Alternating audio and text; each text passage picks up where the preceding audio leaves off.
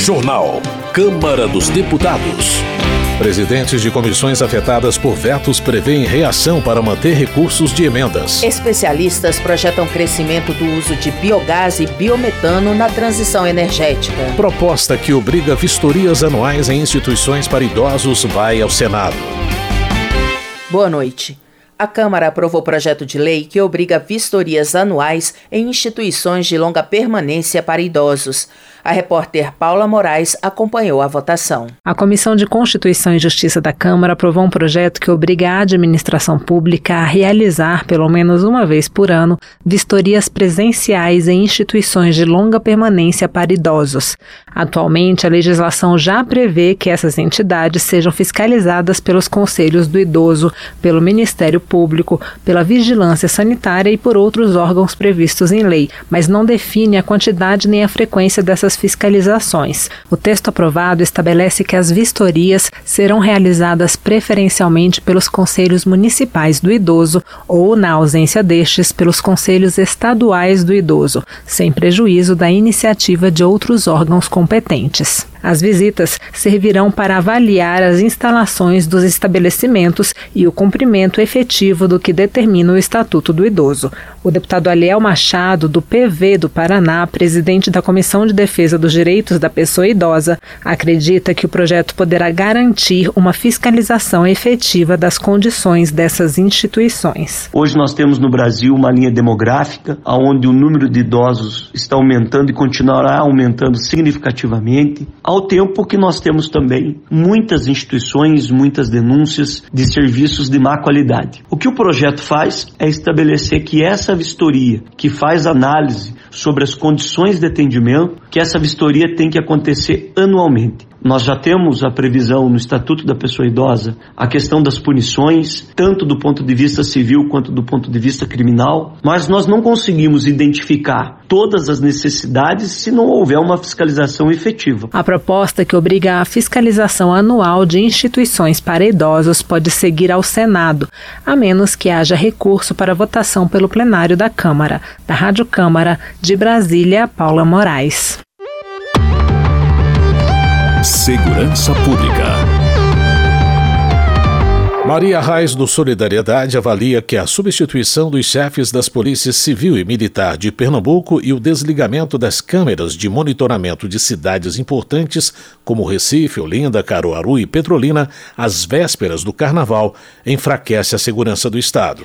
Maria Reis argumenta que a falta de planejamento do governo estadual não pode colocar em risco a segurança dos pernambucanos e dos turistas que esperam brincar o carnaval em um ambiente seguro.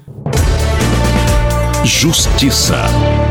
Alfredo Gaspar, do União de Alagoas, critica a decisão monocrática do ministro do Supremo Tribunal Federal, Dias Toffoli, de suspender o pagamento de uma multa bilionária do acordo de leniência do grupo JIF. Alfredo Gaspar argumenta que há possível conflito de interesse na decisão, uma vez que a esposa do magistrado atua como advogada da empresa.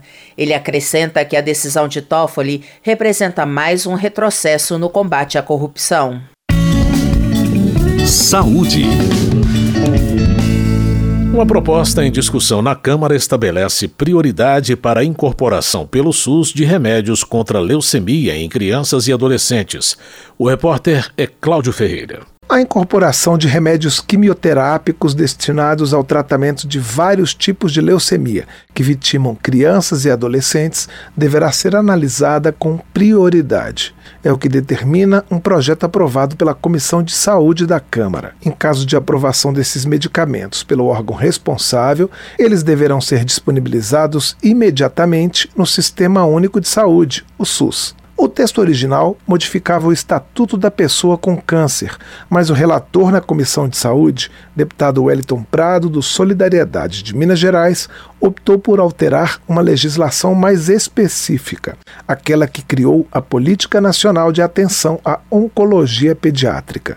O autor da proposta original o ex-deputado Geninho Zuliani justificou a proposição, informando que as leucemias representam de 25 a 35% dos cânceres infantis e atingem principalmente a faixa etária de 1 a 4 anos. O relator, deputado Wellington Prado, que é presidente da Comissão Especial de Combate ao Câncer, acrescenta que a doença é mais rápida em crianças, mas que elas respondem melhor ao tratamento do que os adultos. Ele afirma que 80% dos casos têm chance de cura se o tratamento correto for adotado. A oferta de quimioterapia, de medicamentos de última geração para o tratamento, remédios comprovados que sejam eficazes, depois da incorporação, tem que ser fornecidos de forma imediata para que essa criança não possa esperar. Isso pode significar a vida ou a morte. A proposta ainda precisa ser examinada pelos integrantes das comissões de Finanças e Tributação e de Constituição e Justiça e não precisa passar pelo plenário. Da Rádio Câmara de Brasília, Cláudio Ferreira. Respeite a decisão. Até no carnaval, só o sim é sim. Fantasia não é convite para ultrapassar os limites. Passadas de mão, beijos à força, puxões no cabelo e outras investidas sem consentimento não são naturais. No carnaval, todas as leis continuam valendo e quem cruza esses limites infringe a lei. Peça ajuda policial. Denuncie. Diz que 190. Meio Ambiente. Agência, produtores e usuários projetam crescimento do uso de biogás e biometano na transição energética. A reportagem é de José Carlos Oliveira. O biogás e o biometano terão destaque no atual processo de descarbonização de setores poluentes da economia brasileira, segundo especialistas ouvidos em audiência da Comissão Especial da Câmara dos Deputados sobre transição energética. Ao mesmo tempo, produtores, reguladores e usuários recomendaram ajustes legislativos para a transformação de passivos ambientais em ativos energéticos. A Associação Brasileira de Biogás, que já conta com cerca de 150 empresas, avalia que as 885 plantas plantas de produção de biogás existentes hoje correspondem a apenas 4% do potencial brasileiro. O biometano tem 20 plantas de produção e ainda pode aproveitar a estrutura instalada de biogás, o que amplia as perspectivas do setor, como afirmou o presidente do Conselho de Administração da Biogás, Alessandro Gardeman. A visão da Biogás é que a gente chega em 2029 com 70 plantas em operação de biometano. O potencial brasileiro é gigantesco. São quase 100 milhões de metros cúbicos por dia de biometano, dos quais em torno de 50% está na cadeia do ciclo energético, 38 milhões por dia estão na cadeia de proteína animal, 18 milhões com resíduos agrícolas, resíduos de soja, milho, amendoim e 6 milhões no saneamento. Responsável pela regulação do setor, a Agência Nacional de Petróleo, Gás Natural e Biocombustíveis reconhece que o biometano é a fonte de bioenergia que mais cresce no mundo, impulsionada pela necessária resposta às mudanças climáticas. Essa geração energética reduz as emissões de metano, que é 28 vezes mais potente do que o CO2 na geração dos gases do aquecimento global. O diretor-geral da ANP, Rodolfo Saboia, elogia o fato de o Brasil também ser destaque mundial na perspectiva de produção de biometano, fundamental para a descarbonização do setor agropecuário. Não há uma bala de prata como solução para a transição energética. Toda tecnologia é bem-vinda, justamente porque não há uma solução única que atenda a todos. Cada país vai explorar suas vocações naturais e as vantagens comparativas de que dispõe. A ANP já revisa as resoluções internas para fomentar a produção de biogás e biometano. A audiência na Câmara também serviu para a apresentação de casos bem-sucedidos no setor empresarial. Usuária, a montadora de ônibus e caminhões Scania, prevê um futuro eclético com a coexistência de veículos pesados com diferentes tecnologias de combustíveis. Já a empresa Cocal, uma das líderes do setor sucro energético, mostrou como produz biogás a partir de palha, vinhaça, torta de filtro de cana-de-açúcar biometano a partir da purificação de biogás, além de açúcar, etanol e biofertilizantes. Segundo o diretor da Cocal, Luiz Gustavo Scartesini, essa produção é reaplicável em todo o país. Considerando a safra de 610 milhões de toneladas de cana que o Brasil registrou entre 2022 e 2023, Scartesini projetou a geração de 20 gigawatts de eletricidade e 20 milhões de metros cúbicos de biometano. A gente está falando de poder fazer uma geração de energia elétrica hidrelétrica 1,5 vezes superior à geração de Itaipu, ou ainda poder produzir biometano para substituir o diesel utilizado no estado de São Paulo. Outra fonte de biogás e biometano vem de aterros sanitários e centros de reaproveitamento de resíduos. Por isso, o presidente da Associação Brasileira de Resíduos e Meio Ambiente, Pedro Maranhão, também aposta em transformação de passivo ambiental em ativo energético, válida, por exemplo, para acabar com os lixões que ainda ocupam várias cidades do país. O lixão é realmente uma praga. O estado do Pará inteiro tem um aterro e esse aterro já está vencido, deram agora um ano e meio de prorrogação para ele, vai ficar sem nenhum e nós vamos sediar a COP30 lá. O Maranhão, um aterro. O Amazonas, um aterro. E por aí vai. O resto todos são lixões. O presidente da Comissão Externa de Transição Energética, deputado Arnaldo Jardim, do Cidadania de São Paulo, também é o relator do projeto de lei que trata dos chamados combustíveis do futuro. Jardim lembra que a proposta é analisada em regime de urgência e vai contemplar as reivindicações de produtores e usuários de biogás e biometano. Sobre essa questão da regulação, acesso à infraestrutura, caracterizar o atributo ambiental, é exatamente o desafio que nós teremos no projeto nós estamos numa fase final do relatório. É uma conversa que eu terei com o presidente Lira, que vai definir exatamente o momento de ir a plenário. Segundo a ANP, 117 milhões de toneladas de CO2 equivalente foram evitadas até janeiro de 2024 no Brasil por meio do programa Renova Bio, criado por lei em 2017 para ampliar a participação dos biocombustíveis na matriz energética brasileira. Da Rádio Câmara de Brasília, José Carlos Oliveira. Política. Capitão Alden do PL da Bahia critica projetos defendidos pela base do governo. Ele cita, por exemplo, proposta que prevê o confisco de bens de participantes de atos considerados antidemocráticos e a que trata do combate à divulgação de notícias falsas com a possibilidade de prisão e bloqueio de contas bancárias de quem for considerado culpado por disseminar fake news. Para Capitão Alden, matérias como essas indicam que o país caminha para uma ditadura, com a supressão dos direitos e garantia garantias fundamentais. Ele convoca os deputados de oposição a se manterem firmes na defesa das pautas abraçadas pela direita. Alice Portugal, do PCdoB da Bahia, elogia o governo Lula por retomar políticas públicas que considera importantes para atender a população em situação de vulnerabilidade social, como, por exemplo, os programas Bolsa Família, Minha Casa Minha Vida e Farmácia Popular. Alice Portugal também destaca que este ano a Frente Parlamentar Mista em Defesa do Serviço Público vai atuar para impedir a votação da reforma administrativa.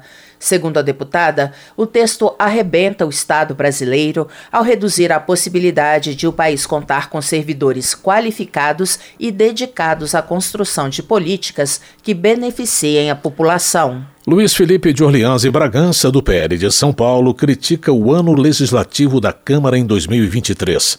Segundo ele, faltou transparência durante as discussões de projetos de lei importantes.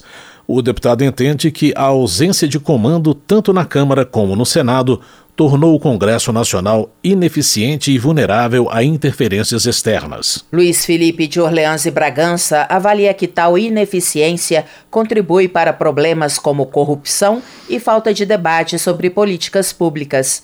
Ele espera que o presidente da Câmara, Arthur Lira, assuma um papel de liderança em 2024, defendendo a soberania do parlamento em relação ao executivo e ao judiciário. Desenvolvimento Regional. Professor Reginaldo Veras, do PV, critica a incompetência do governo do Distrito Federal. Ele cita como exemplo o surto de dengue enfrentado pela população.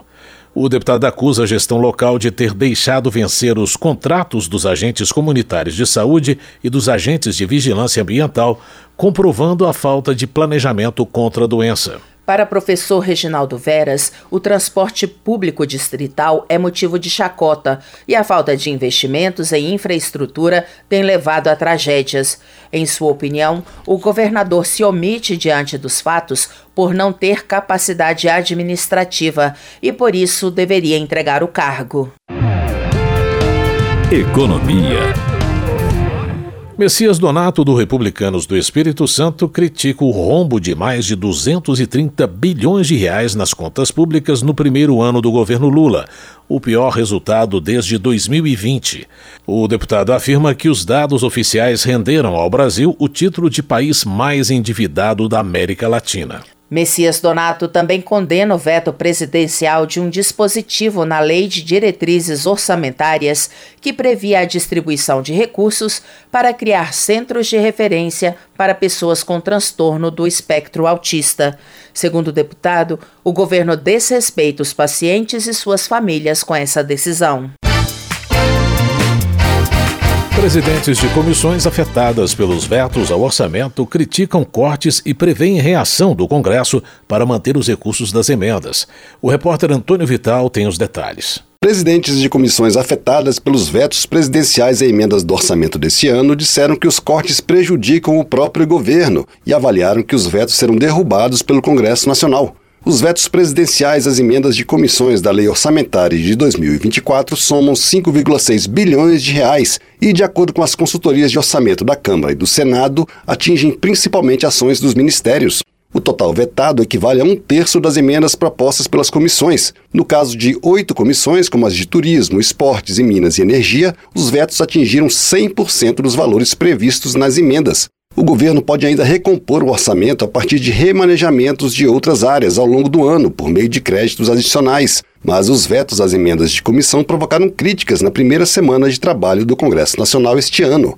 Uma das comissões que tiveram todas as suas emendas vetadas foi a de Previdência, Assistência Social, Infância, Adolescência e Família, com quase 126 milhões de reais. O deputado Fernando Rodolfo, do PL de Pernambuco, presidente do colegiado, disse que os cortes atingem recursos para projetos sociais, como distribuição de alimentos e cestas básicas. Ele acredita que o Congresso vai derrubar os vetos. Eu não tenho a menor dúvida de que esses vetos cairão e de que esse recurso que nós garantimos através de um amplo trabalho de discussão, de um amplo trabalho de articulação política para votar e aprovar, eu tenho certeza que esse recurso vai voltar para a janela orçamentária e será destinado à população brasileira a partir da indicação do nosso colegiado. A Comissão de Turismo também teve todas as emendas vetadas no valor total de 950 milhões de reais. De acordo com o presidente da comissão, deputado Romero Rodrigues, do Podemos da Paraíba, os cortes atingiram principalmente projetos de infraestrutura turística, ele disse que o prejuízo é principalmente para o Ministério do Turismo, mas foi cauteloso ao falar da derrubada dos vetos. É um prejuízo muito grande, não para o parlamento brasileiro, mas principalmente para o governo federal atuar junto ao Ministério do Turismo, melhorando essa infraestrutura para atender exatamente essa demanda que é crescente no Brasil. É recurso discricionário para o Ministério, não é recurso de emenda onde havia uma posterior indicação por parte do parlamentar. Então não havia necessidade nenhuma, mas enfim, agora com calma, com serenidade, vamos discutir internamente com os líderes do Congresso Nacional em relação aos vetos. O deputado Luiz Lima, do PL do Rio de Janeiro, presidente da Comissão do Esporte,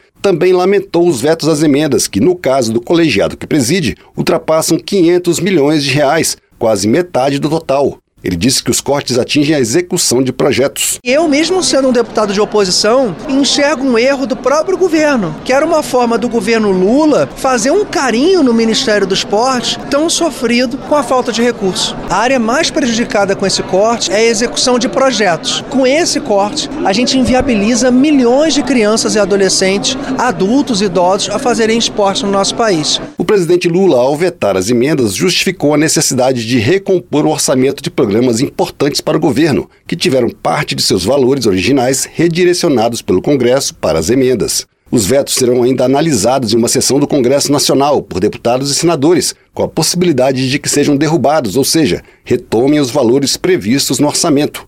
O senador Randolph Rodrigues, do Amapá, líder do governo no Congresso, explicou na solenidade de abertura do ano legislativo que os vetos decorreram da necessidade de reorganizar a lei orçamentária. Nós recebemos um orçamento totalmente desorganizado, tem dois vetos em especial, que nós vamos debater com o Congresso na primeira sessão do Congresso que for marcada para esse fim. O primeiro veto relativo ao calendário de pagamento de emendas e o segundo veto relativo aos 6 bilhões de emendas de comissão, que foi objeto do veto presidente da República por uma razão virtuosa. Nós tivemos uma inflação menor no ano passado, em decorrência da inflação menor, obviamente nós teremos receitas menores e como teremos receitas menores, nós não podemos ter despesas maiores. Ainda não há data para a sessão do Congresso Nacional que vai analisar os vetos presidenciais à lei de orçamento. Da Rádio Câmara de Brasília, Antônio Vital. Termina aqui o jornal Câmara dos Deputados com trabalhos técnicos de Everson Urani e apresentação de José Carlos Andrade e Luciana Vieira. Uma boa noite para você. Uma ótima noite. A Voz do Brasil retorna amanhã. Você ouviu a Voz do Brasil. Boa noite.